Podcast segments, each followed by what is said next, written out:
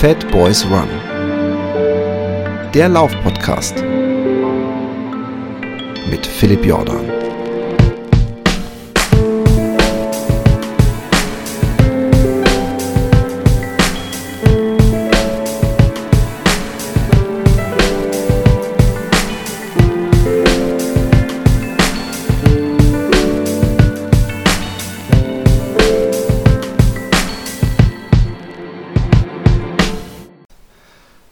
Einen wunderschönen guten Abend, guten Mittag, guten Tag, wann und wo auch immer ihr seid. Mein Name ist Philipp Jordan und das ist der Fat Boys Run Podcast, aber ist natürlich auch für Fat Girls und Slim Girls und Slim Guys und alles äh, von jung und alt äh, und links und rechts und außen und drüber und drunter. Und ähm, ich möchte kurz, einfach nur, weil ich äh, ein, ein bedürftiger Dude bin, auch mal kurz auf Patreon hinweisen, weil meine Patreon-HörerInnen, die hören diesen Cast in diesem Fall bereits drei Wochen bevor er ähm, rauskommt, weil ich gerade unglaublich fleißig ein Cast nach dem anderen aufnehme mit tollen Gästen. Und ihr könnt mich auf patreon.com fatboys slash fatboysrun unterstützen für 3 Euro. Ich glaube, es kommt dann mit diesem Text und weiß auf 3,50 Euro pro Monat und dann hört ihr die Folgen immer direkt. Ihr könnt die ganzen alten Bonusfolgen hören und ähm, auch in Zukunft äh, die Bonusfolgen, die ich auch mal wieder aufnehmen werde, hoffentlich äh, auch hören. Und jetzt ist genug der Werbung. Ich habe heute einen besonders coolen Gast und es geht um ein Thema, was mich beschäftigt hat äh, vom allerersten Tag, als ich mich mit dem Ultralaufen und dem Laufen beschäftigt habe. Und ich habe mir äh, äh, zwei Bücher, habe ich auf jeden Fall gelesen, äh, wo dieser Lauf großes Thema war. Und nichts eignet sich besser, zumindest für die Patreon-Hörer, es kann sein, dass die anderen bereits äh, in kühleren äh, äh, Zeiten leben.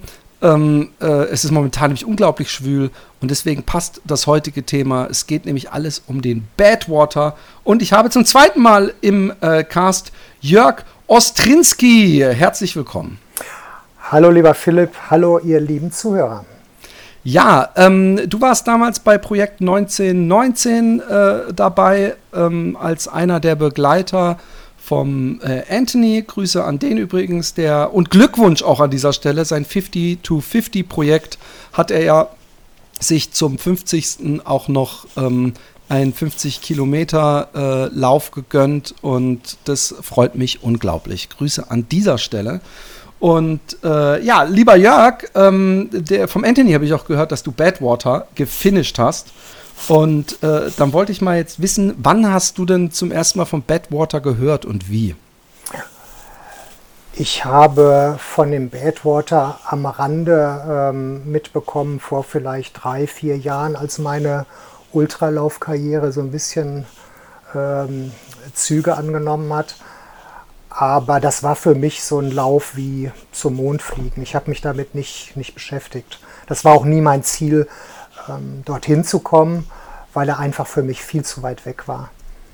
Ähm, und äh, es ist eigentlich erst im letzten August, September so losgegangen, nachdem ich ähm, ein gutes Laufjahr hinter mir hatte und dann ein Freund bei mir in der Küche saß und sagte, ja, dann kannst du dich ja auch jetzt mal auf den Badwater bewerben. Und wie gesagt, ähm, das war für mich viel zu weit weg, habe das aber irgendwie so ein bisschen abgespeichert. Ja, und dann angefangen, der Klassiker, YouTube-Videos gucken, Artikel lesen, sich mit Läufern beschäftigen, die da schon mal gelaufen sind, die auch gefinisht haben. Und dann ist die Entscheidung so bis Weihnachten greift, okay, ich bewerbe mich mal. Und dann war aber auch klar, äh, das haben auch sehr viele äh, Läufer geschrieben, du solltest dich zwei, drei, vier Jahre mal gedulden, bevor du da genommen wirst. Insofern war das für mich äh, immer noch in weiter Ferne. Dass sie mich dann im Februar direkt bei der ersten äh, Bewerbung eingeladen haben, das äh, war dann die fette Überraschung. Ganz kurz, ähm, ähm, äh, ich weiß nicht, manchmal hört sich auch nur für mich so an, aber ich weiß nicht, ob du vielleicht mit der Hand da genau dieses Geräusch, was du mhm. gerade machst, okay. möglichst vermeiden, möglichst still sitzen. Äh, ich. ich sag's lieber jetzt gleich am Anfang, vielleicht das klingt wie so ein Papier, was hin und her geschoben wird oder so.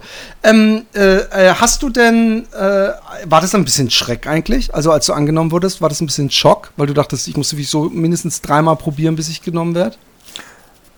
Ja, also ich habe den, äh, den Livestream nicht live geguckt, der wird bei Facebook ausgestrahlt, da werden 100 Namen vorgelesen oder besser gesagt 105, weil immer noch der ein oder andere auch absagt, aber 100 Starter gibt es.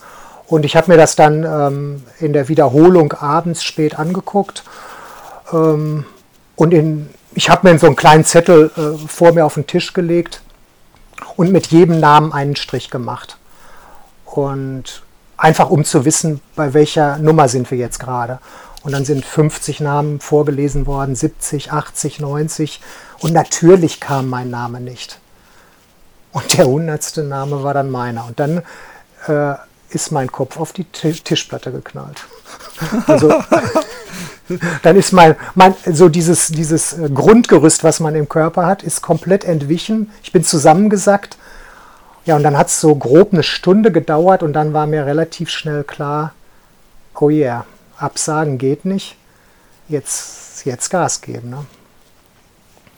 Ich habe vom, vom Badwater das erste Mal gehört, glaube ich, äh, durch ein Dean Carnassus Buch. Ich meine, mhm. es war Ultra Marathon Man und mhm. dann auch nochmal von äh, Scott Jurek. Und äh, das sind ja beides unglaublich gute Läufer.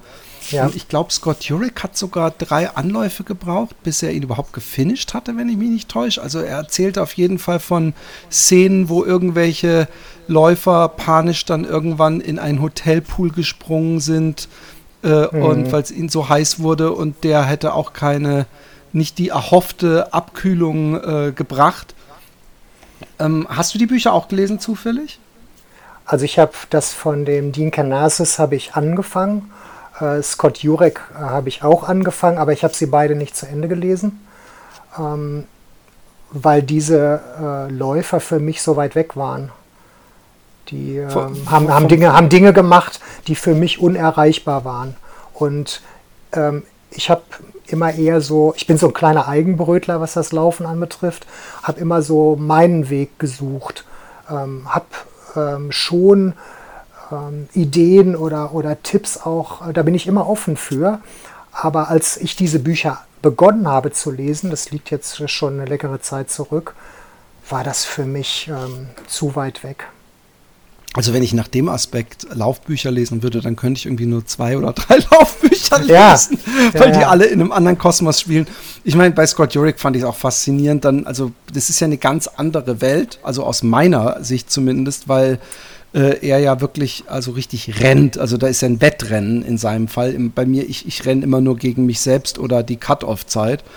Und ähm, ich fand es schon faszinierend, dass er dann richtig so kleine Finden hatte, dass er die, die Kopflampe ausgemacht hat, wenn er in der Ferne jemand gesehen mhm. hat, um sie kurz vorm Überholen anzumachen und so einen psychischen Effekt äh, da mitzunehmen.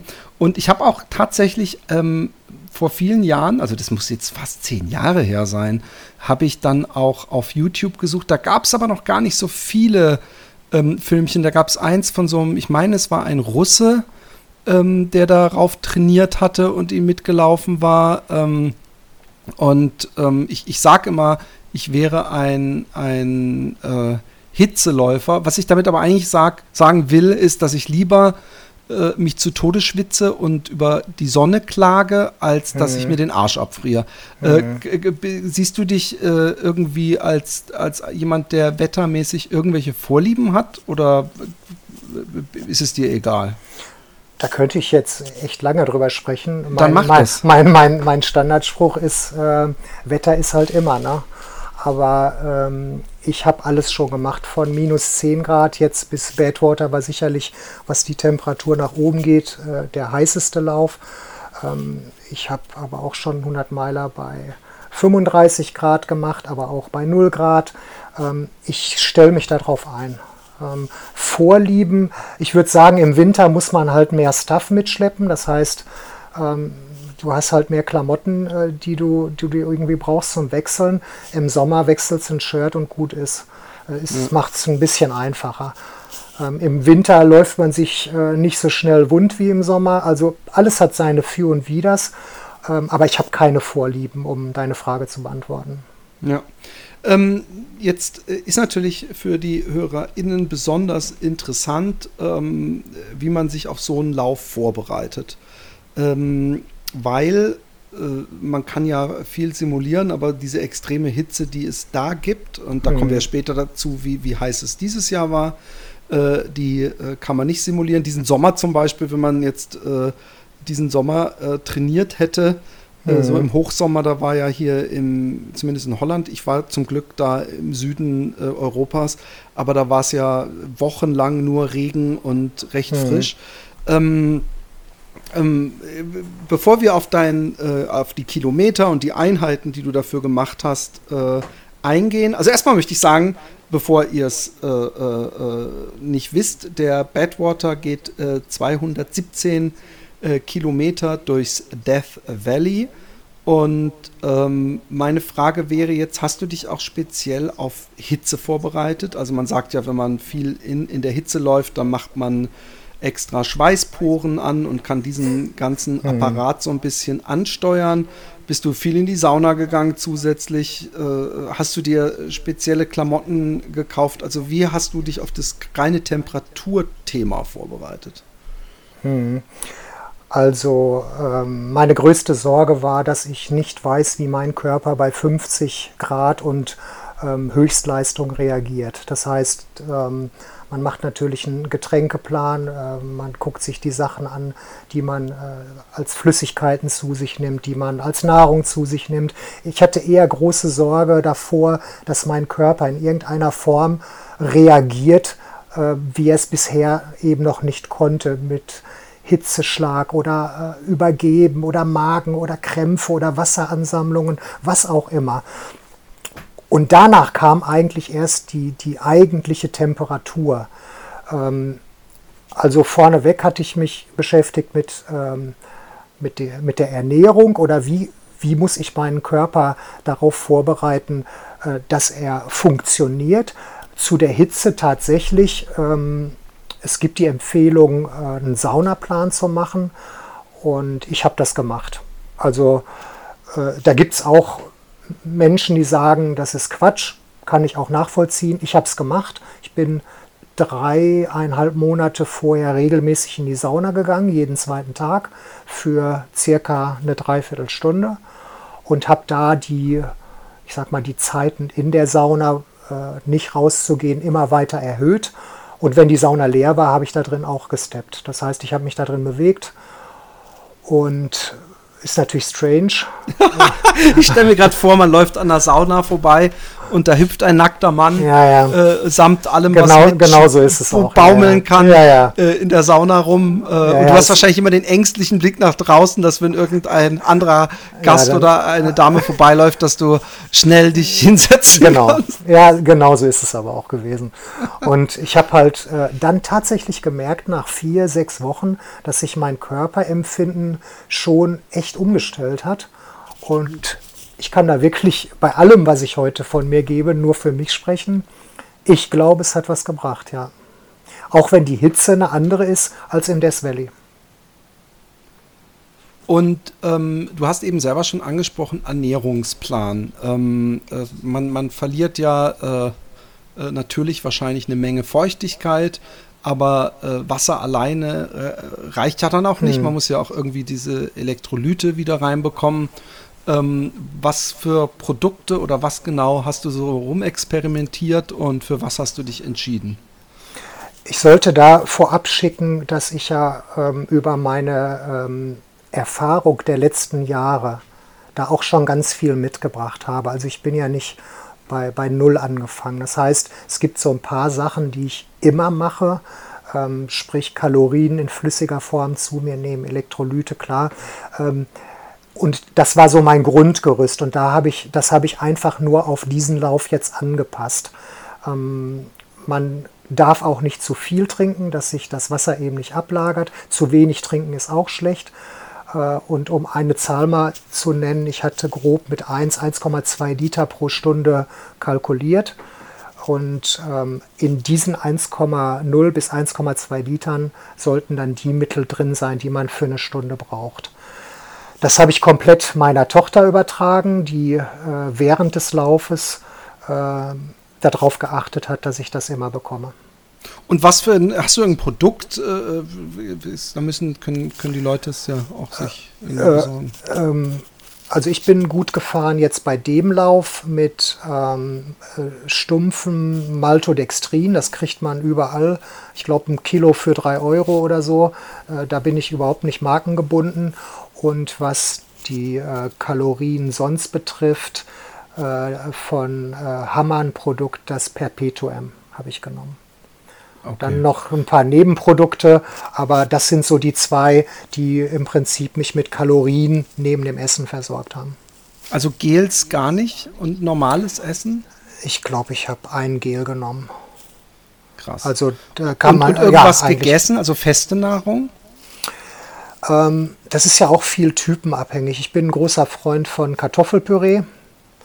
Mhm. Ähm, da war so ein bisschen das Problem, dass es in Amerika eben nicht die Sorten gibt, die, äh, die man hier bekommt. Ähm, aber letztendlich, wenn man Naturkartoffelpüree kauft und ähm, die Flasche Wasser vorne in die Windschutzscheibe legt, dann kannst du damit auch das Kartoffelpüree anrühren. Ne? Das ist dann schon, schon warm genug. Und äh, ansonsten Nudeln, äh, Chips, Kekse, Kuchen, so das also du so kannst schon essen auch. Also du, du, du hast auch, ja, musst du. auch ab. Ja, ja, ja. Kann, ja, natürlich kann ich irgendwann nicht mehr essen, aber du musst. Also ja. ähm, das ist ja oft auch eine Aussage, ich konnte nicht mehr essen. Ja, kann ich dann auch nicht, aber ähm, man muss. Ja, es ist halt musst. halt der, der, der Vorteil äh, bei, bei in, in deinem Fall ist wahrscheinlich, wenn man jemanden hat, der drauf achtet, dann passiert nicht das, was mir schon bei dem einen oder anderen langen Lauf passiert ist, dass ich einfach dachte, ah, ich will jetzt einfach nur noch fertig laufen und ich habe mhm. auch keinen Appetit mehr und ich brauche auch nichts mehr. Und äh, dann wundert man sich, dass man immer schwächer wird, äh, weil man einfach denkt, ich, ich, kotze sonst, aber ich, ich habe noch nie spucken müssen bei einem Lauf. Und äh, äh, wenn man irgendwie jemand hat, der auch zum Beispiel wirklich checkt, äh, dass man regelmäßig äh, also zeitlich gesehen äh, Nahrung zu sich nimmt, ist das natürlich auch irgendwie ein Luxus, weil sonst würde man vielleicht das ein oder andere Nahrungsaufnahmepäuschen unterbewusst viel zu weit nach hinten schieben. Ähm, wo wir bei der Materialschlacht sind, ähm, ähm, äh, also bei mir passiert es oft bei solchen Sachen, also ich bin nicht sowas gelaufen, aber generell, dass ich dann anfange im Vorfeld so auch so ein bisschen aus Panik mir irgendwelche Sachen äh, zu bestellen, wo ich denke, oh ja, das brauche ich, better safe mhm. than sorry. Ähm, ich habe auch ähm, der Fruitarian, ich weiß nicht, ob du den kennst, der, der ist dann irgendwann, glaube ich, im Knast gelandet wegen irgendeiner ganz anderen Betrugsgeschichte, deswegen ist nee, der nicht mehr. Nicht. Ähm, äh, ähm, wer, wer heißt der nochmal mit Nachnamen? Äh, der, der hatte mal einen tollen YouTube-Channel und der hat halt äh, nur so Obst gegessen und ähm, äh, Gemüse und der hat dann so vorher auch gezeigt, was für Sandwiches er sich gemacht hat. Ich muss an Dean mhm. Carnassus denken, wo du gerade sagtest, das Wasser einfach bei der Windschutzscheibe aufbewahren, dem irgendwie so ein Brot mit äh, äh, äh, Peanut Butter Jam gereicht wurde und er gedacht hat, oh krass, die haben das getoastet extra für mich. und äh, das war einfach nur diese, diese, was weiß ich, zwei Minuten, dieses aus dem Fenster gehalten haben, bis er sich's genommen hat. Das hat schon gereicht. Ähm, äh, hast du dir so spezielle äh, weiße, weite Kleidung geholt und hattest du auch so eine Mütze mit so einem Nackenschutz und vor allem interessiert mich auch deine Schuhauswahl. Ja, okay. Fangen wir oben am Kopf an. Eine Cap habe ich eigentlich immer auf. Und ähm, meine Tochter hat mir Bandanas genäht. Das sind im Prinzip viereckige Tücher, die zusammengelegt werden zu einem Dreieck. Da gibt es zwei Öffnungen und da kommen Eiswürfel rein. Und das trägst du eigentlich äh, des, den kompletten Lauf über. Ähm, vielleicht vorab, man muss ja eine Crew mitbringen. Zwischen zwei und vier Personen sind das. Du musst ein Auto mitführen und da sitzt deine Crew drin und das Auto ist vollgepackt mit Stuff, was du vor im Walmart oder wo auch immer kaufst. Und Eiswürfel vor allem wahrscheinlich. Eiswürfel, die müssen auch permanent nachgelegt werden. Du brauchst im Prinzip natürlich die Kühlboxen, wo das ganze Zeug reinkommt, wo die Getränke reinkommen, wo nasse Handtücher drin sind. Also alles, was zum Runterkühlen eines Körpers benötigt wird. Und diese, dieses Bandana mit, mit den Eiswürfeln im Nacken hat man den ganzen Lauf praktisch um. Ich hatte vorher überlegt, ähm, das nicht ganz so ernst zu nehmen, weil ich dachte, ob das wirklich so sein muss. Aber der ähm, Harvey Lewis, der mitgelaufen ist, mit dem konnte ich einen Tag vorher noch sprechen und der hat gesagt, sein Top Secret wäre, das Bandana den ganzen Lauf übertragen. Und wenn Harvey Lewis mir das einen Tag vorher sagt, dann habe ich das gemacht. Und äh, das also ich kenne das nur seit Wormsley eigentlich. Beim Western States habe ich das mhm. bei diesen Filmchen immer gesehen, dass der sich auch bei jeder Aid Station äh, diesen ja. Eisdinger da hinten ja. drauf. Ich habe das kann, noch nie kann, gemacht. Aber ich frage mhm. mich, ob das nicht unangenehm ist, also wenn man die ganze Zeit so einen eiskalten Punkt im, im Nacken hat. Nee, das merkst du nicht. Also du bist, der Körper ist so äh, hot, das äh, kühlt, äh, erfrischt den, den Rücken und das läuft dir, die, die Suppe läuft ja auch die ganze Zeit runter. Nachteil von der Geschichte ist, dass du, äh, auch da du dich ja permanent irgendwie nass spritzt, ähm, halt an, an allen möglichen Stellen auch wund läufst. Also äh, aber das ist ein anderes Thema. Da kommen wir noch drauf. Da kommen wir noch ähm, drauf. Okay, wir, ähm, also haben, wir sind jetzt beim Nacken.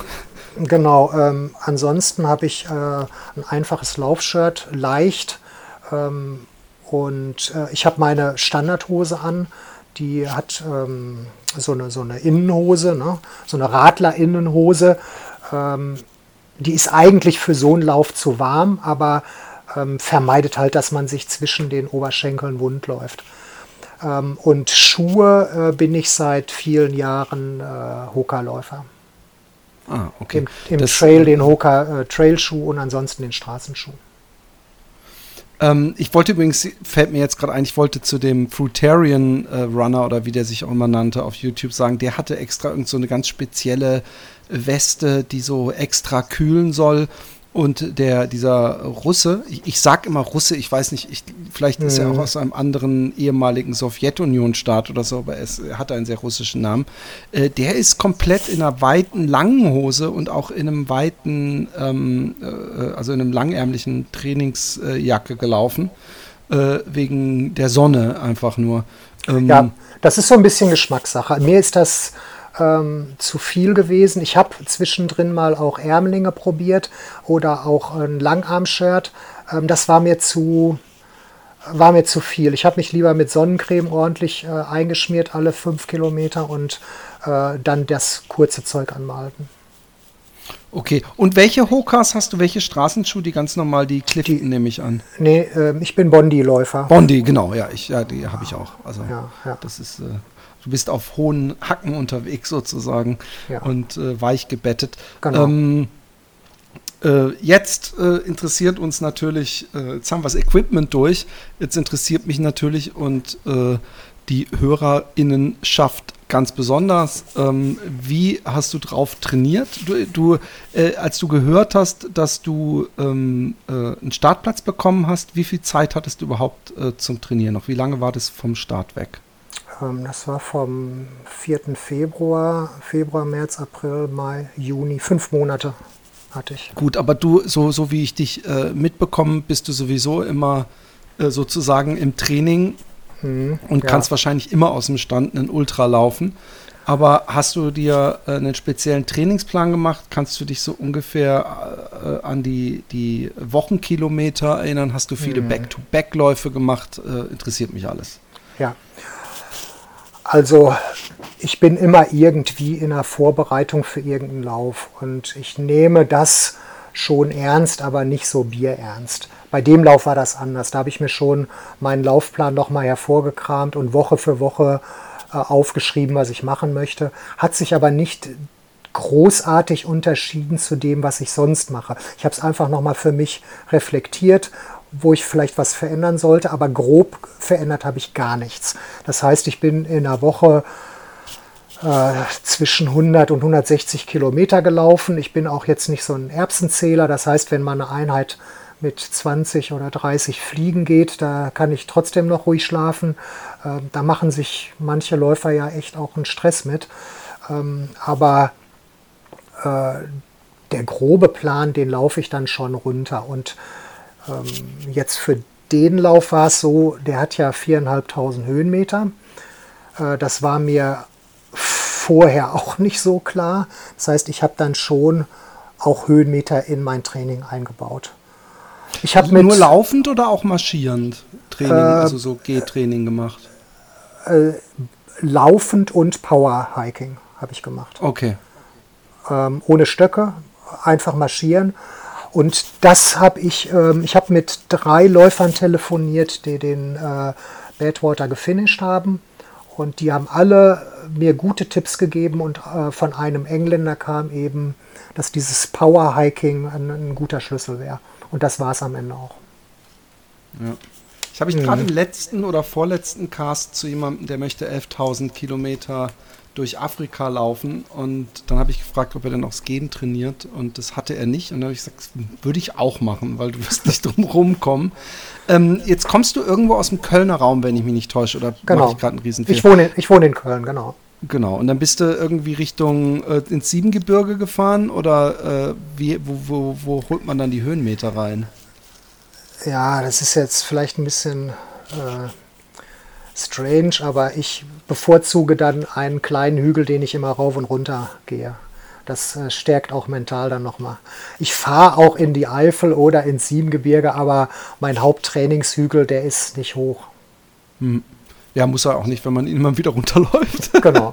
ähm, und ähm, äh, jetzt, das sind ordentliche Wochenkilometer natürlich, vor allem wenn du die grundsätzlich läufst. Man, ich beneide dich um deine Fitness und wahrscheinlich hast du dann auch nicht irgendwie deine klassischen Wehwehchen äh, äh, oder irgendwelche Schwächen, wo du Angst drum haben musst, sonst könntest du das ja gar nicht. Ähm, aber äh, kannst du ein bisschen spezifischer werden? Also ich nehme an, du hast deine klassische 10 oder 15 Kilometer Runde oder vielleicht in deinem Fall auch 20 Kilometer Runde. Ähm, aber hast du auch, äh, äh, was sind so die lang, längsten Läufe, die du da gelaufen bist? Und hast du speziell auch so Back-to-Back-Dinge, also Samstag, was weiß ich, 30 oder 40 und sonntags mhm. auch 40 gemacht? Diese ähm Wochenendgeschichten, da, ach, ich liebe die nicht so. Das ist halt für mich auch Wochenende. Ne? Ich bin ja, äh, auch wenn sich das nicht so anhört, ich bin ja Hobbyläufer. Ich hole mir meine Kilometer übers Turnschuhpendeln. Das heißt, ich laufe viel zur Arbeit und zurück. Ähm, die direkte Strecke wären, glaube ich, Laufkilometer 6. Das heißt, wenn ich zur Arbeit hinlaufe, mache ich einen Zehner und nach der Arbeit laufe ich, sagen wir mal, 20 zurück. Dann habe ich, wenn ich in der Woche dreimal zur Arbeit laufe, 90 Kilometer. Aber läufst du dann, äh, aber machst du gar keine äh, langen, langen Läufe dann? Äh, doch, äh, aber dann lieber am Stück 60, 70. Okay. Und dann, und dann möchte ich auch gerne an einem Sonntag auch nochmal die Füße hochlegen oder am Samstag zum FC gehen. Äh, es sind ja auch nette Dinge. Also ich will auch noch andere Sachen machen nebenher. Ja. Ja, aber braucht wahrscheinlich auch deinen Körper mal ja, einen Ruhetag ja, ja. generell. Genau. Und, und ähm, wo du schon, mich interessiert es einfach, weil du so, so, so viele Kilometer äh, ähm, durchballerst. Ähm, machst du viel an, an Regeneration? Machst du Yoga? Machst du viel Black Roll? Oder bist du einfach äh, rund? Jetzt, jetzt brechen wahrscheinlich viele zusammen. Nee, ich mache eigentlich gar nichts. Ich stabilisiere meinen Rücken äh, ab und zu, aber das äh, wäre jetzt auch gelogen, wenn ich sage, ich betreibe das intensiv. Ich äh, bin seit, ich glaube, fünf Jahren nicht mehr verletzt gewesen. Ähm, bei mir ist das so, wenn irgendetwas anfängt zu ziehen, was so ein bisschen außerhalb des normalen, in Anführungsstrichen, Schmerzes ist, also äh, dann pausiere ich sofort. Zwei Tage, drei Tage, vier Tage. Ich höre sofort auf. Und dann ist es damit auch meistens schon getan. Super. Aber, aber äh, Black Roll oder diese äh, Pistolen oder äh, was es da alles gibt, ähm, habe ich nicht im Besitz. Nee. Okay, jetzt ähm, fliegen wir äh, gedanklich mit dir in die Staaten, ähm, mhm. mit deiner Crew und wahrscheinlich aller Aufregung, äh, die da mitspielt. Wie lange vorher bist du äh, hingeflogen und äh, um alleine schon sich so ein bisschen an das Jetlag, äh, also die Zeitumstellung mhm. anzupassen. Und bist du vorher vielleicht sogar auch mal im Death Valley so einen kleinen Probelauf gelaufen, um schon mal so ein bisschen mhm. anzufühlen, wie es ist? Okay, ich bin äh, donnerstags abends gelandet in Las Vegas. Da haben mich, äh, hat mich mein Team abgeholt. Die hatten schon das Apartment bezogen. Da hatten wir eine Geschichte, wo wir auch selbst kochen konnten und so. Äh, für uns waren drei Nächte. Und der Lauf selbst, der Start war dienstags abends. Das heißt, ich hatte den Freitag, Samstag, Sonntag, Montag die fünf Tage vorher. Und ich bin in Las Vegas selbst einen, einen Lauf habe ich da gemacht von, ich glaube, zehn Kilometern. Sonst äh, habe ich nichts mehr gemacht. Ähm, das mache ich aber auch prinzipiell bei allen langen Dingern nicht mehr. Da höre ich eigentlich zwei Wochen vorher fast aufzulaufen. Ähm, hm. Das hat sich bewährt. Für mich passt das gut. Ich weiß, dass viele nervös werden und nochmal raus und nochmal raus. Verstehe ich auch, ist bei mir ähnlich, aber ich gönne mir dann die Ruhe und gehe dann lieber komplett ausgeruht an den Start. Und diese fünf Tage bis auf den einen Zehner ähm, habe ich nichts mehr gemacht. Dann haben wir allerdings, ähm, wie gesagt, den Walmart zweimal aufgesucht, ganz viel Stuff gekauft. Wir haben zwei Teambesprechungen noch gemacht, haben über alle Eventualitäten nochmal gesprochen. Ähm, die vier Personen, die mit waren, ähm, eine Person hat sich um das ganze Formelle geküm gekümmert. Das heißt, ähm, dass alle Unterlagen auch beim, bei beim Check-in am Start waren. Einer hat sich um die Zeiten gekümmert. Das heißt, ähm, während des Laufes kontrolliert, wo stehen wir gerade, ähm, bin ich zu schnell, bin ich zu langsam, sind wir im Limit. Eine Person hat sich um die komplette Ernährung gekümmert und die vierte Person war fürs Auto zuständig. Und ähm, Las Vegas haben wir dann sonntags verlassen und sind praktisch von Las Vegas Richtung Lone Pine gefahren. Dort war das war das Basecamp praktisch vom, vom Badwater und sind dann auch die Strecke mit dem Auto ja zu einem Großteil auch abgefahren. Ähm, sind auch noch mal links abgebogen zum Badwater Basin, wo der Start war. Und als wir da aus dem Auto gestiegen sind, das war mittags um 12, da habe ich das erste Mal richtig Angst bekommen, weil das war noch mal was anderes als Las Vegas. In Las Vegas haben wir immer noch so gedacht, ach, eigentlich geht's ja, ist heiß, aber geht. Aber am Badwater Basin, boah, das war, also du, das Atmen war schon richtig schwierig und das war nochmal was ganz anderes und da habe ich nochmal ein bisschen, bisschen Angst bekommen. Ja.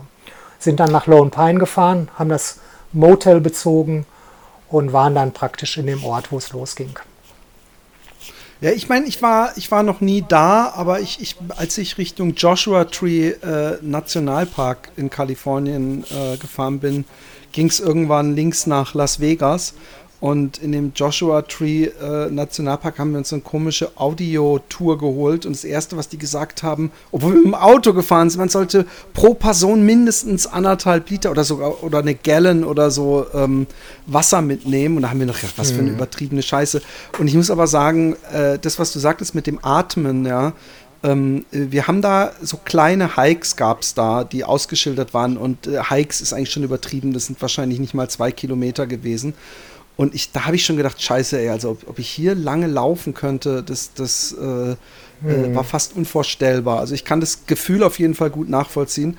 Äh, apropos Gefühl, bevor wir jetzt uns gleich mit dir an die Startlinie stellen, wie schlecht oder gut hast du in der Nacht vorher geschlafen?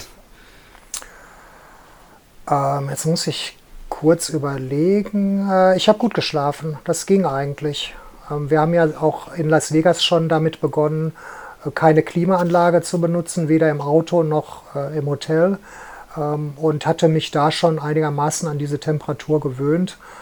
Ähm, du musst ja auch überlegen, dass die vier Personen, die ich auch gleich noch erwähnen werde, gezielt, die haben ja auch diese, diese ganze Zeit draußen verbracht und mussten dieses Klima äh, mitmachen. Und äh, deswegen haben wir eigentlich versucht, auch alle uns an dieses Klima zu gewöhnen. Und äh, es wurde stark davon abgeraten, im Auto die Klimaanlage permanent laufen zu lassen, weil dieser Temperaturwechsel beim Ein- und ja. Aussteigen für die Crew, nicht für mich, für die Crew, ähm, extrem anstrengend ist und auch nicht förderlich. Nee, also ich, ich bin, ich werde, wenn ich, ich habe Familie in Amerika und ich werde, äh, äh, also in, in Georgia, wo es auch äh, eher tropisch, also so hohe Luftfeuchtigkeit, aber auch da werde ich regelmäßig, äh, äh, bin ich auch als Kind immer wieder, dass ich Erkältungen hatte oder auch mal krank wurde, weil äh, da immer alles klimatisiert ist drin und teilweise echt saukalt mhm. und dann kommt man da aufge, angeschwitzt und aufgehitzt äh, mhm. mit kurzen Klamotten irgendwo rein und äh, äh, diese, ja, das ist auf jeden Fall äh, nicht angenehm. Ähm, so, Startlinie, äh, der Badwater startet in mehreren Wellen. Ähm, in welcher mhm. Welle warst du denn dabei? Ich war in der ersten Welle. Also ich bin um 8 Uhr gestartet, dann kam noch eine um 9 und eine letzte um 10. Äh, aufgeteilt jeweils so 30, 33 Läufer circa. Und hast du auch dir ähm, als ein, eine Sache, die, die ich so faszinierend fand und die man sich ja gerne erzählt, dass man, vielleicht war das ja sogar beim Briefing dabei, ich weiß es nicht, äh, dass man auf dieser weißen Seitenlinie laufen sollte, weil sonst die Gefahr bestünde, äh, die hm. Schuhe, äh, die Schuhsohle schmilzt. Ist das einfach so ein bisschen so ein Mythos, um, um, um den Lauf interessanter zu machen oder ist da was dran? Also ich glaube, da war mal was dran, denn der, der Teer ist richtig heiß. Äh, äh, du kannst tatsächlich äh, ein Ei da drauf garen, aber ich glaube, dass die Schuhe in den Anfängen einfach noch nicht dieses, dieses Gummimaterial hatten, wie es heute der Fall ist. Also da schmilzt kein Schuh weg. Ich meine, wenn du mal eine Fehlproduktion von, von Hoka oder wem auch immer hast, dann kann, können dir viele Dinge passieren. Auch, dass die Sohle schnell runterläuft. Ich habe Ersatzschuhe dabei gehabt für den Fall, weil ich auch das ja nicht wusste. Zu 100 Mehrere Paare oder? Ich hatte vier Paar dabei. Also eins hatte ich okay. an und drei im Auto. Ja. Okay. Genau. Äh, einfach für den Fall der Fälle. Aber ich bin in einem Paar letztendlich durchgelaufen. Also ich habe nicht gewechselt. Oh ja. Ja. ja. Das, das kenne ich übrigens auch, dass man denkt, warum sollte ich wechseln? Am Ende kommen da irgendwelche Sachen, die ich sehe an meinem Fuß, die ich überhaupt nicht sehen will. Oder ja, wenn du, aus, so. wenn du auspackst, hast du ausgepackt. Du kriegst das nicht wieder alles an die Stelle. Ne?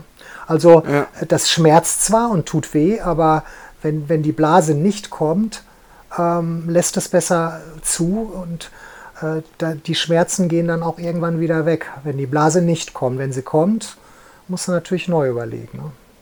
Ne? Ja. Ja, wir sind von Lone Pine, ja genau, wir sind von Lone Pine zu fünft mit dem Auto Richtung Start gefahren und haben 70 Kilometer vor dem Start ähm, zwei Crewmitglieder rausgesetzt. Da war ein Hotel, da haben die geschlafen in der ersten Nacht und ich bin mit den zwei weiteren zum Start gefahren, ähm, sodass wir praktisch zu dritt die ersten 70 Kilometer gemacht haben, was den Vorteil hatte, dass die zwei anderen ausgeruht am Morgen nach 70 Kilometern dazu kam. Die zwei anderen konnten sich hinten reinsetzen und ein bisschen versuchen äh, zu schlafen oder auszuruhen. Und dann haben die zwei anderen übernommen. Ja, die Start, Aber der Start war um 8 Uhr morgens, oder? 8 Uhr abends. 8 Uhr abends? Ah. Ja, ja, 8 Uhr abends, genau. Wir sind in die erste Nacht reingelaufen. Ich konnte auch tagsüber nicht mehr großartig schlafen. Ich habe mich noch, glaube ich, eine Stunde da in dieses Hotelzimmer gelegt aber die Nervosität ist natürlich so groß und die Anspannung, dass man nicht mehr richtig zur Ruhe kommt. Ich bin tatsächlich eingeschlafen, aber als ich dann wach wurde, war es das auch. Ähm, ja, und dann kommst du da an und ja, diese, und dann merkst du halt, ja, scheiße, jetzt stehe ich hier. Es ist tatsächlich so, ich stehe an der Startlinie vom Badwater. Das wird dir in dem Moment, wenn du an diesem Schild dann stehst, klar. Es ist dann real. Es ist kein Video, es ist kein, kein äh, Bericht von einem anderen Läufer. Äh, du hast deine Leuchtklamotten um, ähm, du hast deine Trinkflasche in der Hand und stehst da und wartest auf den Start. Dann äh, gibt es noch dieses typisch amerikanische mit Flagge zeigen und Nationalhymne singen. Und da bin ich ja irgendwie so gar kein Freund von, aber Gänsehaut war dann schon da. Ne? Und ja. Ja, und dann geht es um Punkt 8 los und dann geht die Lichterkette, setzt sich in Bewegung. Auf der linken Seite die Läufer, auf der rechten Seite die Autos. Das zieht sich immer mehr auseinander. Und dann versuchst du in diesen Lauf zu kommen. Ähm, es geht die meiste Zeit immer irgendwie leicht bergauf, dann mal wieder leicht bergab.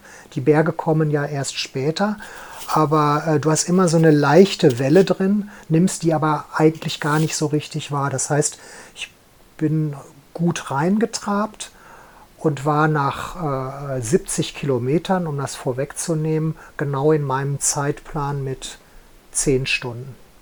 Das heißt, ich hatte meinen Zeitplan auf 10 Stunden ausgerichtet und ich glaube, wir waren 10 Stunden, 15 Minuten waren wir da und das war okay. Ich hatte ähm, da natürlich... Äh, hm? Ganz kurz, ähm, ähm, weil vielleicht Leute dann jetzt das in eine Pace umrechnen, aber äh, da du ja zum Beispiel vorhin schon erwähnt hast, dass du alle fünf Kilometer mit Sonnencreme und wie oft man trinken muss und essen und überhaupt, ähm, mhm. weißt du ungefähr, was du für eine Pace gelaufen bist immer?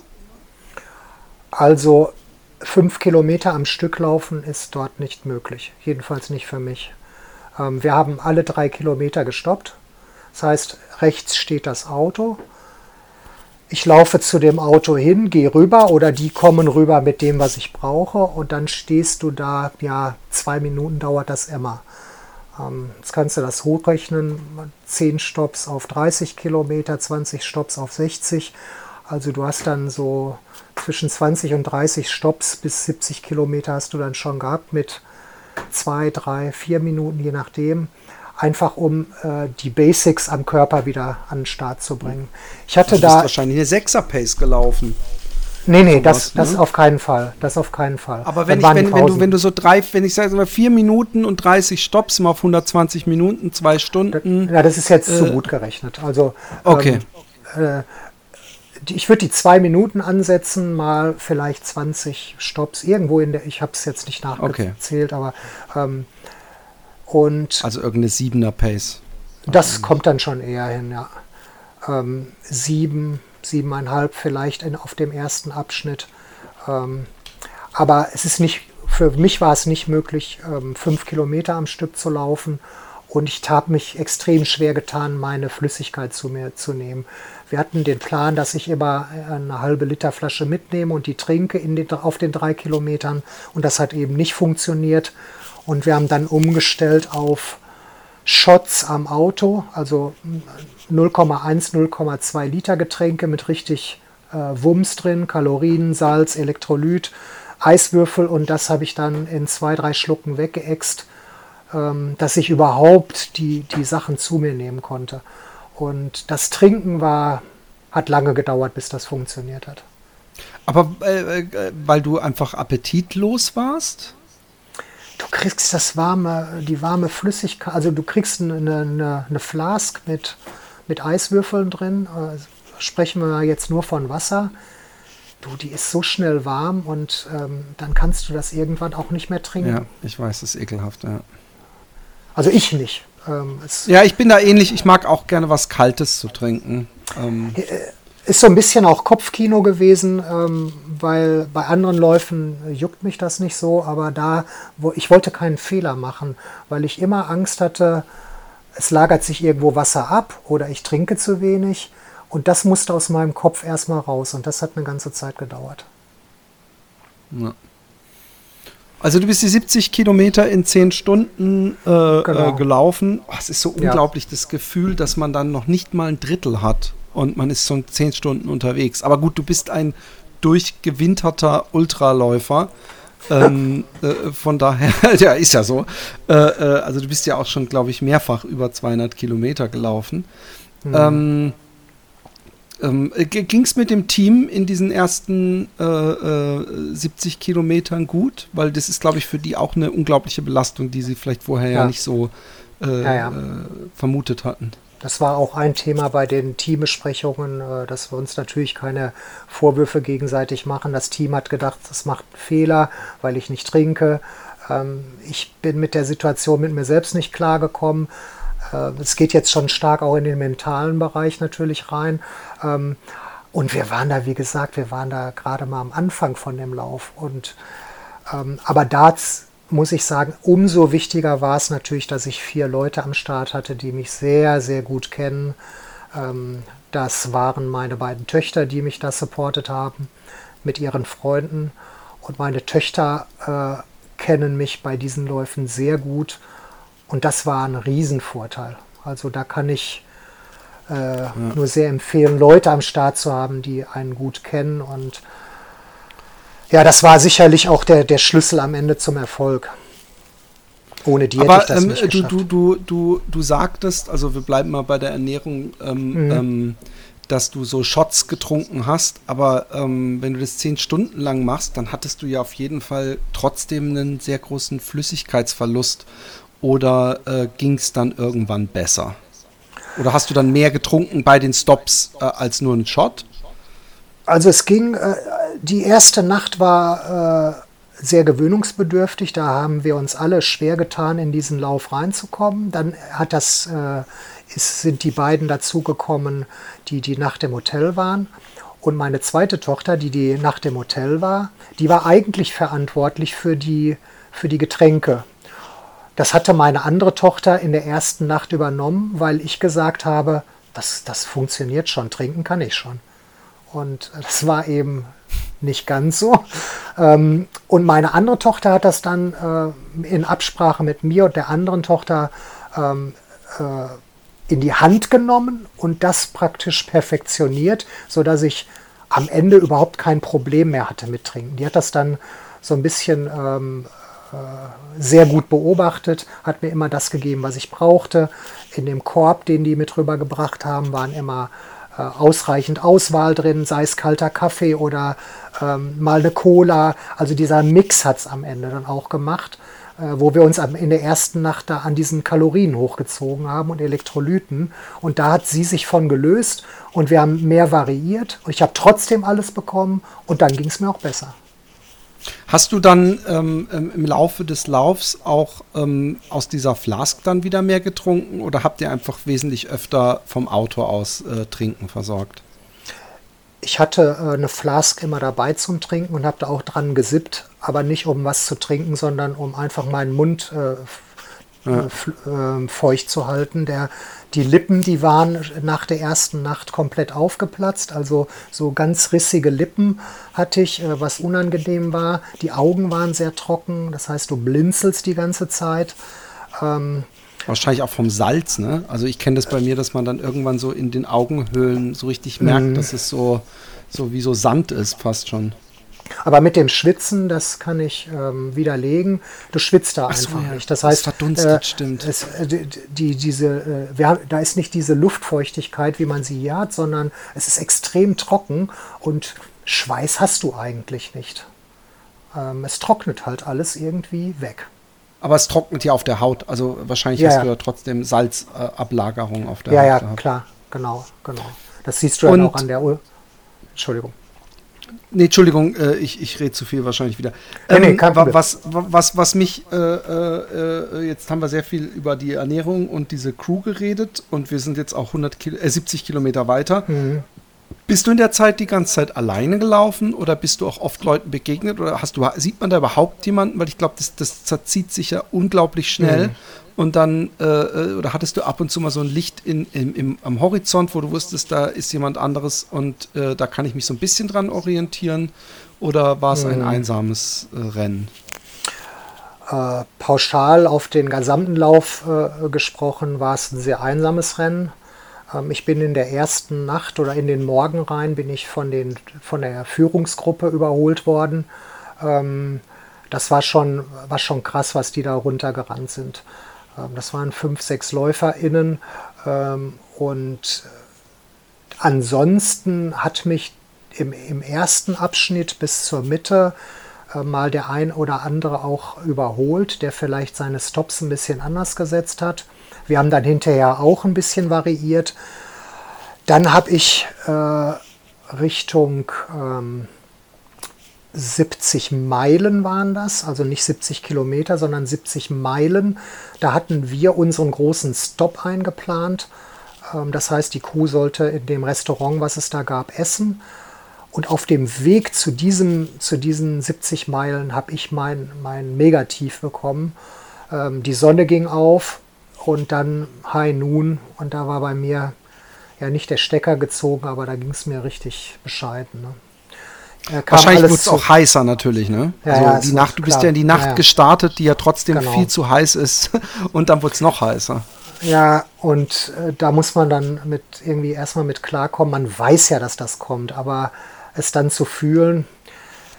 Die ersten Blasen kündigten sich an, dann habe ich mich extrem wund gelaufen und ich bin mega müde geworden.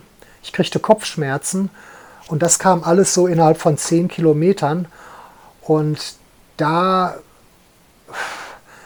das war, war, war kein schöner Moment. Ich habe dann entschieden, äh, mich ans Auto zu setzen und das mit meiner Crew zu besprechen, was ich alles für, für ein Leid mit mir gerade mittrage. Und dann haben wir das gemeinsam nach und nach abgearbeitet. Ähm, die Füße habe ich entschieden, was ich gerade schon sagte, erstmal zu lassen. Die wunden Stellen immer wieder einschmieren. Ähm, Sonnencreme hatte ich schon gesagt. Viel Salz, äh, die Salzdosis in den Getränken erhöht. Ähm, und bei der Müdigkeit äh, Red Bull und Cola draufgeschüttet. Nein, nicht Red Bull, ein Ersatzprodukt. Ähm, Monster Energy wahrscheinlich. ein Ersatzprodukt. Äh, ja, äh, oh, äh, ich mag Red Bull nicht besonders. Äh, das Konstrukt, ja. aber das ist was anderes. Ähm, ich verstehe. Nee, und äh, ich habe dann bin dann auch auf Kaffee mehr gegangen und das hat sich natürlich nicht innerhalb der nächsten ein, zwei Stunden geregelt, aber ähm, wir haben es dann geschafft, bis zu diesem 70-Meilen-Punkt ähm, irgendwie mich äh, durchzuschleppen. Die Abstände waren dann auch keine drei Kilometer, sondern teilweise eins bis zwei nur. Und dann kam die Bergab-Passage, die einzige schöne, lange Bergab-Passage von, ich glaube, 20 oder 30 Kilometern. Und die fing an und ich konnte nicht laufen. Und ich bin hier runtergegangen. Und ich dachte, ey, irgendwie, irgendwie muss was passieren. Hier wollte ich eigentlich schön äh, runterjoggen, ne? Aber, Aber bergab äh, nicht, nicht so Downhill-mäßig, dass es auch nee, in die nee. Oberschenkel geht, sondern einfach, einfach, nur, dass es leicht abfallend war. Ne? Ganz leicht abfallend, genau. Ähm, ja, und dann bin ich da echt teilweise runtergegangen. Äh, das hörte dann aber äh, irgendwann auch auf und ich bin wieder ans Laufen gekommen. Und ähm, das Team hat mich dann bis zu diesem 70-Meilen-Punkt gebracht. Ähm, und ich habe mich sofort auf die gekaufte Isomatte gelegt. Die haben oben am Tisch gegessen. Ich habe wie ein Hund unten zu deren Tisch gelegen und habe gepennt. 20 Minuten, das war das Maximum, äh, was ich wollte. Also ich kenne Powernaps, fünf Minuten ist kein Problem mit fünf Minuten Powernap kriegst du locker eine Stunde wieder überbrückt. Ähm, aber ich habe, also länger als 20 Minuten wollte ich nicht schlafen. Die haben mich dann geweckt, dann habe ich mich, habe ich noch ein paar Pommes gegessen, eine Cola getrunken, habe versucht wieder beizukommen. Ja, und dann fing das Rennen für mich eigentlich richtig an. Da, ab da lief es richtig gut. Oh, wow, cool. Ja. Cool, cool. Ja, ja. Also dann, dann sind wir beim 70-Meilen-Punkt, das sind so ein bisschen mehr als 100 Kilometer, 110 ja, glaube ich. Ne? Mal 1,6, äh, also rechnen wir mal mit 35, 105, ja, das kommt hin, 110, 115, sowas, genau. Mhm. Also da wusstest du auch, du bist praktisch über die Hälfte. Das ist ja psychisch eigentlich immer, finde ich, was Wichtiges. Auch wenn wir natürlich wissen, dass die zweite Hälfte praktisch nochmal doppelt so lang sich anfühlt wie die erste. Aber in deinem Fall scheint es ja nicht so gewesen zu sein. Führe uns weiter durch, durch das Rennen. Also die Restkilometer darf man sich nie vor Augen führen. Wenn du anfängst, die, die Restkilometer vor Augen zu halten, dann äh, stirbst du halt. Ne? Also es geht immer in Etappen. Der nächste kleine Berg, der nächste lange Berg, der nächste Downhill. Es ist immer ähm, Etappen. Sonst wirst du und, bekloppt. Und hattest du die Etappen nur kilometermäßig oder gab es auch irgendwelche, äh, wie nennt man das nochmal, so, so äh, Reference Points, also wie du sagtest, Berg oder irgendeine Statue oder hm. irgendeine Tankstelle oder äh, äh, ich meine, das ist natürlich schlau, da den Momo ähm, Straßenkehrer zu machen, falls du das Buch kennst, der auch sagte, die Straße ist so lang, aber wenn man sich nur so kleine Stückchen immer nimmt, dann hm. äh, arbeitet man sich da so weiter. Ähm, erzähl mal, also das, wir sind jetzt dann äh, am Morgen, nehme ich an, und ähm, ja, äh, das äh, war, nee, nee, das war, ähm, die 70 Meilen waren dann schon, die haben mittags gegessen. Ich müsste, da muss es schon nachmittags gewesen sein. Ich weiß es jetzt im Moment nicht ganz genau. Wir sind auf jeden Fall den nächsten langen Anstieg sind wir ähm, äh, im Hellen noch hoch. Und wenn du dir das Profil anguckst, hast du im Prinzip die Etappen. Du hast drei hohe An oder, oder äh, lange Anstiege drin, die zwischen 25 und 30 Kilometern sind. Und das sind so die Fixpunkte. Ne? Die musst du rauf, wieder mhm. runter, rauf, runter. Und ähm, äh, das sind im Prinzip die Fixpunkte gewesen. Jetzt muss ich dazu sagen, wenn du bei dem Lauf teilnimmst, dann zieht einen die Motivation auch. Also ich war natürlich viel, viel motivierter als bei anderen Läufen. Da, ähm, da kommt der Gedanke Restkilometer oder äh, mir geht's nicht gut. Da hältst du dich nicht lange mit auf, weil du weißt, du bist da, du bist jetzt da und du musst jetzt liefern und nicht irgendwann mal wieder, sondern ähm, du, du willst ja auch das Ding zu Ende bringen. Und diese Motivation, äh, die ist so groß bei diesem Lauf gewesen, ähm, ja, dass ich auch dieses Etappendenken gar nicht so stark hatte wie bei anderen Läufen, die ich schon gemacht habe. Und dann lief es, äh, wie du ja schon angekündigt hast, sehr gut und lief es auch vielleicht noch gut, weil du dachtest, ich laufe jetzt auch langsam in den Abend rein und ja. es bleibt natürlich beschissen heiß, aber es wird auf ja. jeden Fall nicht mehr diese knalle Sonne sein. Genau. Ähm, ich hatte dann noch mal so ein kleines Zwischentief, äh, wo du das gerade sagst, mit in den Abend laufen. Äh, da ging so langsam das Licht dann äh, weg und äh, Beleuchtung war wieder angesagt. Und da hat meine Crew gesagt, pass auf, äh, du kannst ja ab Kilometer 70, glaube ich, war das, kannst du ein, eine Begleitung mitnehmen, einen sogenannten Pacer. Der Pacer darf nur hinter dir laufen, im Abstand von zwei Metern. Ähm, das heißt, der läuft nicht vor dir und zieht dich oder so. Letztendlich trägt er nur deine Getränkeflaschen und äh, äh, spricht dir Mut zu. Dafür ist der Pacer da. Und das haben äh, die Jungs teilweise übernommen. Und äh, an dem Punkt, wo es mir beim zweiten Mal dann etwas schlecht ging, äh, kam der Vorschlag, was hältst du denn davon, wenn wir jetzt äh, Musik mitnehmen? Und dann haben wir die Bluetooth-Box mitgenommen äh, die hat er hinter mir getragen und äh, wir haben Musik angemacht und das ist natürlich echt auch so komplett surreal. Du läufst durchs Death Valley, du siehst einen Sternenhimmel, der, der, der helle Wahnsinn ist. Du bewegst ja. dich in einer Landschaft, die ein Traum ist. Ja, und hörst dann einfach so deine Ultralauf-Playlist. Ne? Und da bin ich sehr gut in, in den Trab gekommen mit dieser Musik und habe in der zweiten Nacht tatsächlich ganz viele Läufer eingesammelt. Krass. Da bin ich ja, da bin ich echt in den Flow gekommen. Ich weiß jetzt nicht, wie, wie, wie schnell ich da gelaufen bin, aber ich bin permanent durchgelaufen. Ich hatte keine Wandereinheiten mehr. Ich bin, ich war nur in Bewegung, kurze Stops, kurz die Drinks genommen ähm, und ja, ich glaube, da hat mich in der zweiten Nacht auch das Ziel schon so ein bisschen gezogen. Das äh, war schon so die Magie des Ziels. Du konntest es zwar noch nicht sehen, aber ähm, ja, auch an, an bekannten Läufern vorbeigelaufen. Das war cool. Ich meine, die ganze Läufer-Community da ist, ist eine Familie. Es sind 100 Familienmitglieder, die sich da auf die Strecke machen und die haben alle vier Familienmitglieder noch mitgebracht. Und dann sind da 500 äh, Leute irgendwo unterwegs, die sich alle nur das Beste wünschen.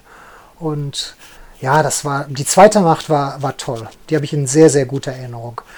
Und lass mich das noch erzählen. Was ich da nicht gemerkt habe, ist, dass meine Crew am Stock ging. Das heißt, zwei Leute haben im Auto geschlafen. Was ich nicht gemerkt habe, nicht mitbekommen habe. Die Fahrerin ist drei Kilometer gefahren, hat sofort die Augen zugemacht und geschlafen. Und die vierte Person ist rausgekommen, hat mir meinen Stuff gegeben, dann war ich in einer Minute wieder weg. Die hat, ist wieder eingestiegen, hat die Fahrerin geweckt. Die sind wieder drei Kilometer weitergefahren und ich habe nicht gemerkt, wie schlecht es denen ging in der zweiten Nacht. Und, gut, dann äh, haben die ihren Job gut gemacht. Ja, äh, haben die eigentlich ja. einen, einen äh, die, so diese drei Kilometer abzupassen? Haben die selber einen, eine Uhr mitgehabt oder irgendwas? Ja, das wirklich ja, zu, ja genau. Da, die haben äh, verschiedene Messmittel dabei gehabt. Ich kann es dir gar nicht genau sagen, aber die hatten mindestens zwei Mess Messmittel, um immer auf diese drei Kilometer zu kommen äh, oder das auch variieren zu können und auch zu wissen, wo sind wir eigentlich insgesamt. Und als äh, in der zweiten Nacht hatte sich dann auch irgendwann die Zeitnahme erübrigt, weil mein, mein Zeitnehmer hat gesagt, Jörg, du bist so gut, äh, du bist so gut drin. Ähm, mach, mach. Also wegen Cut-off-Zeiten. Genau, genau, genau. Ja. Ich, äh, da war die Gefahr praktisch nicht mehr so da. Natürlich hätte immer noch irgendwas passieren können. Ich hatte auch extreme Angst vor der zweiten Mittagshitze, aber ähm, da war dann eher so der Gedanke, jetzt geht's dir gut, mach Strecke, und die Sonne kommt schon irgendwann. Und weißt du zufällig, äh, wie viele Kilometer du im Kasten hattest, als der zweite Tag anbrach? Also nach der zweiten Ja, mh, der Morgen war dann, das war, ähm, ich glaube, so 10 vor Lorempane. Also ich glaube, da waren es noch 30 Kilometer mit dem, mit dem letzten äh, krassen Anstieg, 30, 40 sowas, äh, waren da noch zu laufen. Ich glaube, da ging die Sonne wieder auf. Ah, das, das fühlt sich dann ja wie nichts an. Also ich weiß, also das, das ist, ist Blödsinn, weil es Ja, ja. natürlich, äh, weil, weil sich jeder Kilometer zieht.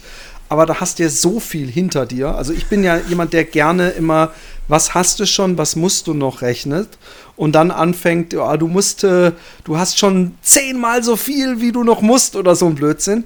Ähm, äh, äh, aber was natürlich dann erschwerend hinzukommt, als ob sich der, der Teufel selber diese Streckenführung ausgedacht hat, dass es eben am Ende nochmal richtig hoch geht. Wie viel Höhenmeter ist denn dieser letzte Berg da, dieser Anstieg? Ich glaube, das waren noch mal 16 oder 1700 auf 13 Kilometern.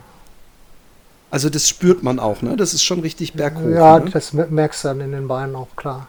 Da aber das wollte ich- konnte man wahrscheinlich nicht mehr joggen, ne? Also laufen. Nee, nee, nein, nein, das war für mich äh, auf keinen Fall möglich. Äh, Die, die Spitzenleute sind da äh, wahrscheinlich noch hochgelaufen. Äh, für mich war das äh, nicht mehr möglich, nein. Ich wollte gerade noch eins sagen, wo du sagtest, die Restdistanz. Ähm, jeder Läufer, ob er einen 10-Kilometer-Lauf macht oder einen Marathon, hat ja irgendwo sein kleines Badwater-Ziel. Und mich hat diese, diese Restdistanz extrem motiviert, auch ähm, obwohl es von der Zahl her eine, eine, eine entsprechende Hausnummer noch ist, aber extrem motiviert. Und ich kann das wirklich nur jedem empfehlen, ähm, die Restdistanz ähm, einfach zu sagen, ich habe mir dieses Ziel heute vorgenommen, ähm, dann mache ich die halt noch.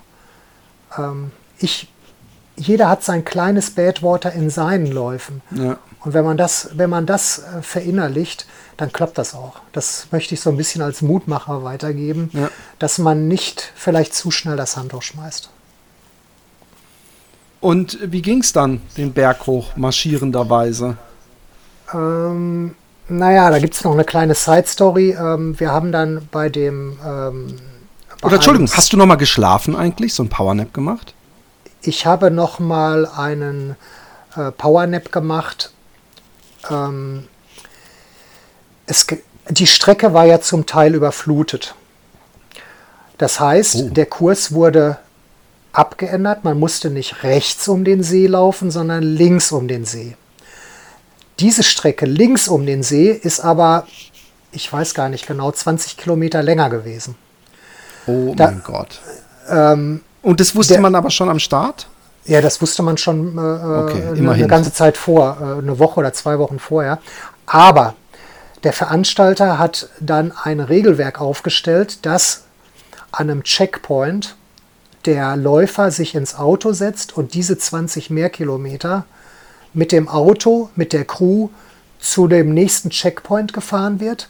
Und diese Zeit von 21 Minuten, die werden dann hinterher entsprechend verrechnet. Und in dieser Autofahrt von 20 Kilometern habe ich geschlafen. Oh, das war, können wir fast schon als Vorteil, als ob man kurz so einen Sleeping Break Bonus dazu geschenkt bekommt. Ja, ich fand es eher ein Nachteil, weil du danach halt wieder, musst du halt wieder anlaufen. Ne? Beware of the Ähm, chair. Ja. Ja, also ich, für mich war es nicht so cool, aber ich gebe dir recht, einige fanden es gut. Ähm, die Gesamtdistanz war am Ende dann die gleiche natürlich, auch vom, vom, von der, vom Höhenprofil machte das jetzt keinen Unterschied. Ähm, ich war nicht so begeistert, aber es war so, wie es war. Ja. Und äh, genau, als ich da ausgestiegen bin, äh, hatte ich ein kurzes Gespräch mit der Crew und habe gesagt, wie sieht's aus? Ähm, ja, die haben gesagt, wir würden gerne frühstücken und uns ein bisschen frisch machen. Und ich sage, pass auf, dann gehe ich jetzt, ich laufe jetzt noch die 10 Kilometer und dann steige ich in den Berg ein und ihr kommt einfach dann dazu, äh, wenn ihr bereit seid. Was ich allerdings nicht wusste, ist, dass man bei dem Anstieg, äh, bei dem letzten Anstieg kaum mit dem Auto halten kann. Das heißt, da war nichts mit rechts äh, an jeder Ecke äh, parken, sondern es gab so wenige Parkbuchten. Und das ist uns so ein bisschen auf die Füße gefallen, ähm, so dass ich mich praktisch bei einem englischen Auto nochmal mit Wasser versorgen musste, ähm, weil ich dann zu wenig dabei hatte. Ne? Ich meine, gut. Aber da gibt es kein äh, äh, Reglement-Einschränkung, äh, dass nein. man sich nur von seinem. Gut, sehr gut. Nein, nein. Also äh, sich gegenseitig helfen ist in, in Maßen erlaubt und das wäre so ein Fall gewesen. Äh, eine Flasche Wasser, äh, die darfst du noch von jedem nehmen. Dann. Ja. Und wie, wie, wie anstrengend war das? Weil ich meine, mit 190 Kilometern oder noch mehr in den Beinen ist Marschieren halt auch eine Qual, ne? Vor allem, weil es ja auch so lang dauert dann. Also, da habe ich zwei Erinnerungen dran.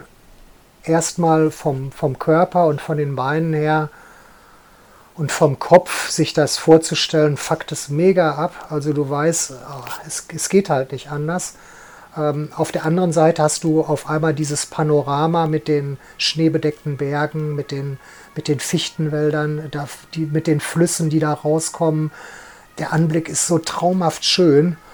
Und du weißt, irgendwo in diesem, in diesem Fels sind diese schwarzen Fahnen, die du auf YouTube-Videos schon hundertmal dir angeguckt hast. Irgendwo da oben sind die. Also beweg deinen Arsch und geh da hoch. Und das habe ich dann gemacht. Ne? Also auf der einen Seite schon eine extreme Anstrengung, auf der anderen Seite auch da wieder dieses Ziel, was einen, was einen sehr, sehr, sehr, sehr, anzieht, ja. ja. Und äh, dann irgendwann kamen ja wahrscheinlich die schwarzen Fahnen. Ähm, mhm. Kannst du das, äh, hört man es schon vorher irgendwie von, dass, dass, der, dass da irgendeiner beim Finish irgendein Mikro äh, die Leute ankündigt oder so, dass man schon praktisch soundmäßig die ersten Indikationen bekommt, dass man bald da ist? Oder bist du irgendwann um die Ecke gelaufen und hast gesagt, oh mein Gott, da ist ja das Ziel? Also wir reden von äh, 100 Läufern ähm, und wenn du da hochmarschierst, kommen Crew-Autos den Berg runtergefahren, die schon im Ziel waren. Und die machen einen Höllenlärm mit Hupen, mit Musik, mit allem drum und dran. Und dann siehst du dieses Auto an dir vorbeifahren und weißt, da sitzt ein Finisher drin. Und je mehr Finisher an dir vorbeifahren, ähm, umso mehr äh, vergisst du deine Schmerzen. Ähm, hm. und, und denkst, in einer Stunde sitze ich ja auch im Auto. ja, du weißt halt nicht, wie viele Stunden du noch brauchst. Also ja. ähm, äh, ich habe, glaube ich, insgesamt für diesen Anstieg äh, viereinhalb gebraucht, hat, hat meine Tochter gesagt. Ich weiß es aber ehrlich gesagt äh, nicht genau. Und dann gehst du oben um eine Kurve, um noch eine Kurve, dann kommt da ein großer Campingplatz, der da in den Wald gezimmert ist und das ist traumhaft schön, da direkt an so einem Fluss. Und da sind dann auch Leute, die schon applaudieren und dann denkst du, ja, jetzt gleich kommt's und noch eine Kurve und noch eine Kurve und irgendwann denkst du, ja, wann kommt es denn endlich? Ja, und dann biegst du irgendwann nach 30 Kurven um die letzte. Ja, und dann kannst du dir ja vorstellen, dass es Glück pur ist. Du sammelst deine Crew ein. Ähm, das ist ja auch eine der tollen Sachen beim Badwater. Du läufst mit deiner Crew ins Ziel und dann haben wir uns eingehakt und sind da reingelaufen.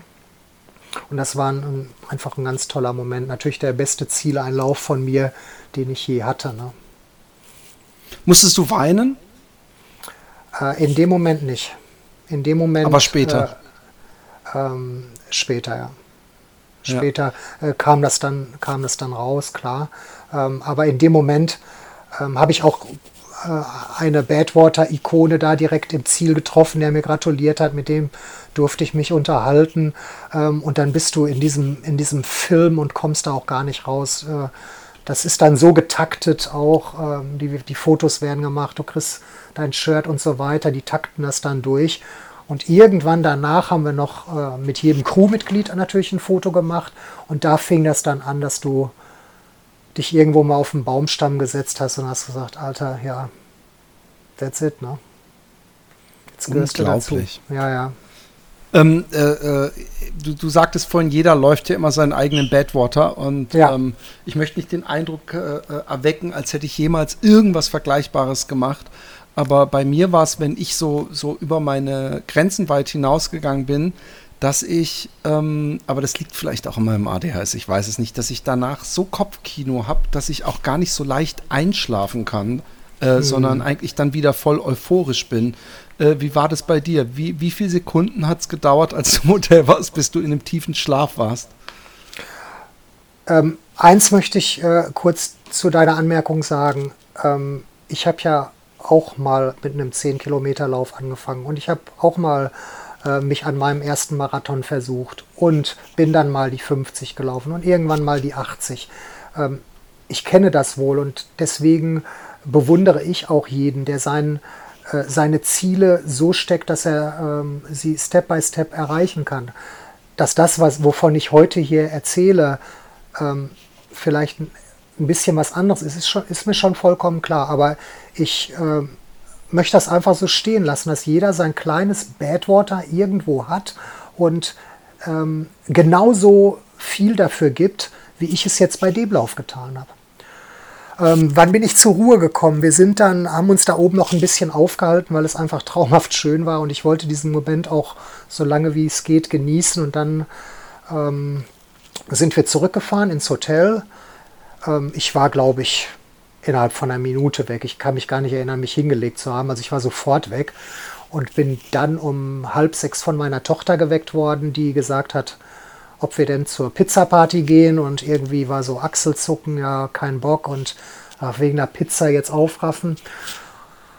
Und dann habe ich aber gesagt, komm, ey, wir sind jetzt hier, lass uns das mitnehmen, wir treffen die anderen Läufer, lass uns da hingehen. Ja, zum Glück, da war noch mal eine riesen Siegerehrung und ab Platz 100 bis zum ersten Platz wurde jeder Läufer noch mal aufgerufen mit seiner Zeit. Standing Ovations von der gesamten Turnhalle was hätte ich mich geärgert, wenn ich da nicht hingegangen wäre. Also die Pizza war auch gut, aber die Siegerehrung war einfach der Knaller. Und die sagen einfach nur Pizza-Party. Ja, denen war das alle klar, dass da die Siegerehrung war.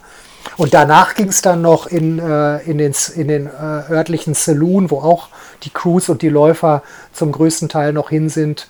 Ja, und dann wurde nochmal zusammen gefeiert. Und da war ich wach, aber wir sind natürlich dann, ich weiß nicht, wann wir zu Hause waren, Mitternacht oder so, äh, haben dann sehr gut geschlafen, ja. Jörg, ich bin äh, sprachlos, äh, auch wenn ich leider trotzdem viel rede. Aber es war, es war äh, für mich, äh, also ich bin, bin immer schon, obwohl ich Badwater nie laufen können werde, wahrscheinlich, äh, und auch einfach, aber ich bin, ich habe den schon immer faszinierend gefunden. Ich, ich denke jedes Mal, ohne da irgendwas spälern zu worden, wenn es über den Barclay geht und der dann in, in allen Dokumentationen und allem immer als der härteste Lauf äh, äh, äh, genannt wird, äh, denke ich, äh, äh, Badwater ist, glaube ich, doch nochmal irgendwie ein anderes Level, obwohl man da ja gar nicht miteinander konkurrieren muss. Aber deswegen, der, der, der lag mir immer schon am Herzen und es war mir eine unglaubliche Freude und es würde mich wundern, wenn es den HörerInnen nicht genauso geht.